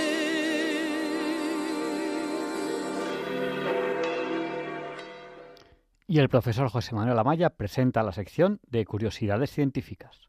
Buenas noches, señoras y señores oyentes. Soy José Manuel Amaya y como siempre me dirijo a ustedes con un gran honor desde esta emisora y en este programa. Estábamos tratando en semanas anteriores sobre el surgimiento de mm, la ciencia en el siglo XIX y concretamente pues eh, la revolución francesa de la, de la física. Bien, pues una de las cuestiones que se imponen como nueva en la, en la física es el nacimiento de una nueva ciencia, que es la ciencia termodinámica, que es la que estábamos tratando en, en sesiones anteriores. Concretamente, en primer lugar, en 1824, Sadi Carnot, hijo de Lazar Carnot, que también hablamos de él, Lazar Carnot, el padre de Sadi Carnot, que fue un político importante de Napoleón, ya dijimos, era presidente de la Asamblea Francesa, y eh, era un científico también importante en el sentido de que estableció en mecánica el teorema de Carnot del choque en mecánica y las leyes del rozamiento también las estableció y también eh, tuvo estudios termodinámicos que comunicó y enseñó a su hijo Sadi, que por eso se dedicó al estudio de la termodinámica.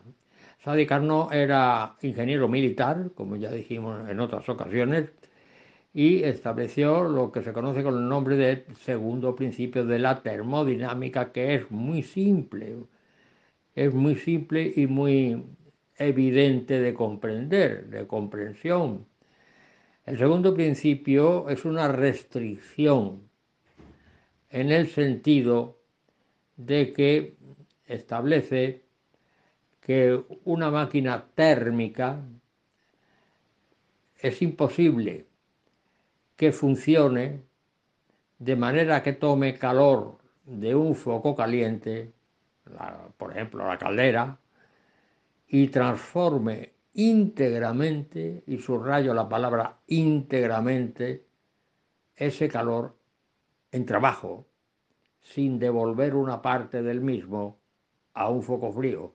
Es decir, es imposible suprimir el escape. Eso es lo que establece el segundo principio de la termodinámica, que casualmente pues estableció antes del primer principio. El primer principio eh, hubo cierta polémica entre ingleses eh, y alemanes pero luego se reconoció que fue Mayer el que eh, estableció el primer principio, que no es ni más ni menos que un principio de conservación. El principio, primer principio de la termodinámica establece que la cantidad de calor suministrada a un sistema eh, se invierte en aumentar, bueno, primero que el calor es una forma de la energía, y que al comunicarlo a un sistema mm, aumenta su temperatura y el sistema cambia de forma. Y dirán ustedes, ¿cómo es posible esto? Pues sí, es, muy sencillo. Supongan ustedes un cilindro eh, que en el cual tenemos el émbolo y en el interior tenemos un, gas ¿eh? a una temperatura la que sea. Y que la base del cilindro, la base del cilindro, es mm, una sustancia diatérmica. ¿Qué significa diatérmica? Pues en termodinámica diatérmica significa que es permeable perfectamente al calor. Lo mismo que adiabática es perfectamente impermeable al calor. Entonces, si tenemos ese cilindro con ese gas dentro, ese émbolo y esa base diatérmica, le comunicamos una cantidad de calor por la base, entonces aumenta la temperatura del gas y el émbolo se desplaza porque el gas que hay en el interior se dilata, sencillamente. Por eso, cuando se comunica calor a un sistema, en general, aumenta su temperatura, por lo tanto, mm, aumenta o varía su energía interna y cambia de forma. Esa es la manera más general de, enunciarlo. Bueno, pues el primer principio se enunció después del segundo principio. Y ahora me voy a dedicar simplemente a introducir un nuevo personaje en, la termodinámica, en el estudio de la termodinámica, que es mm, ni más ni menos que su nombre era William Thomson.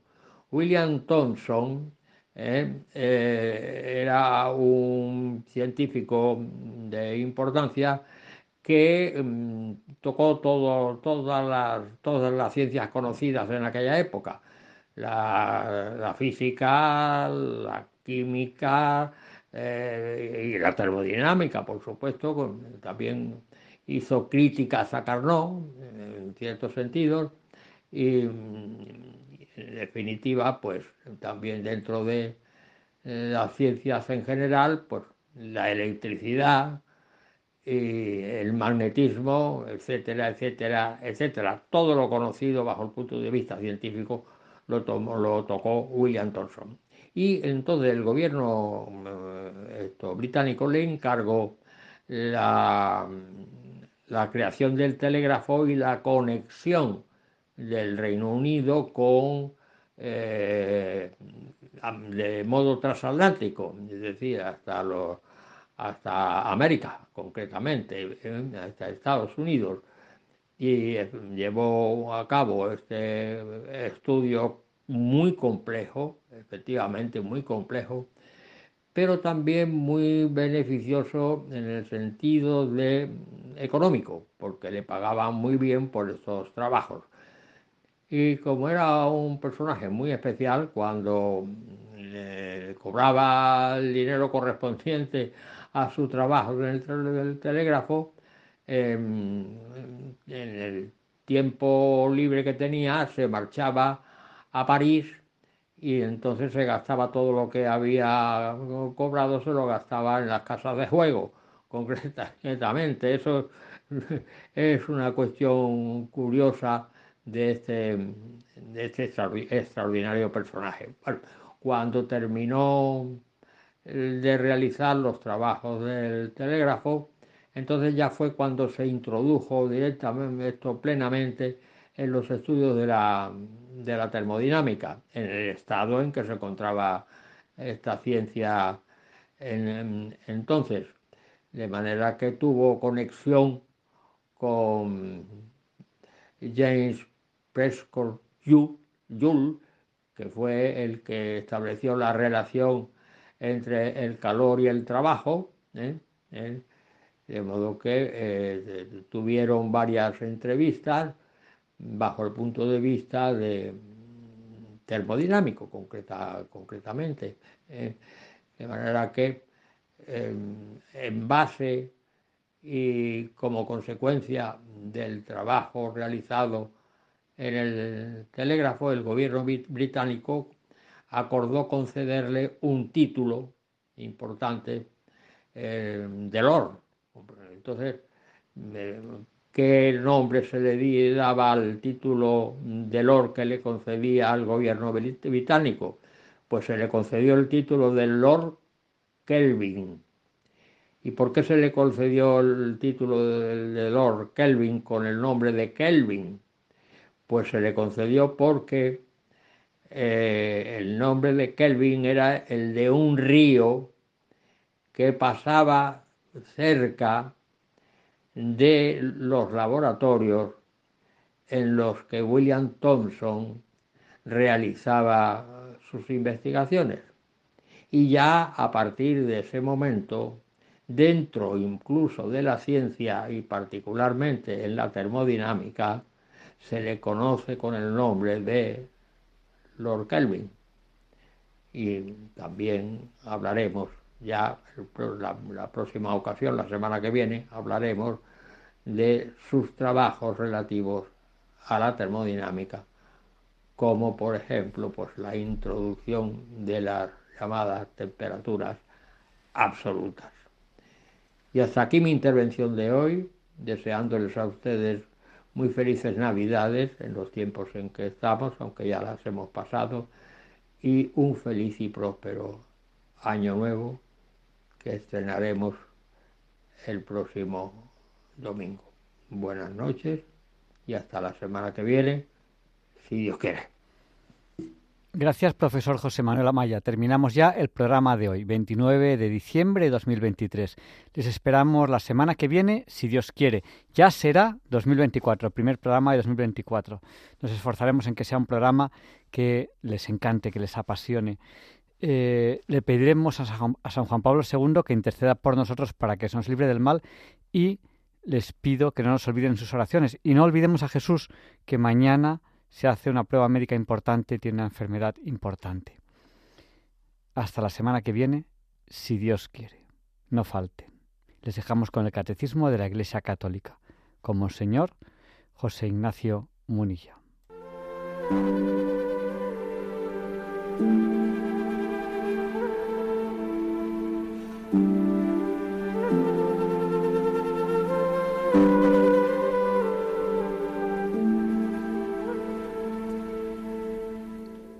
Y así concluye en Radio María el programa Diálogos con la Ciencia. Dirigido por Javier Ángel Ramírez.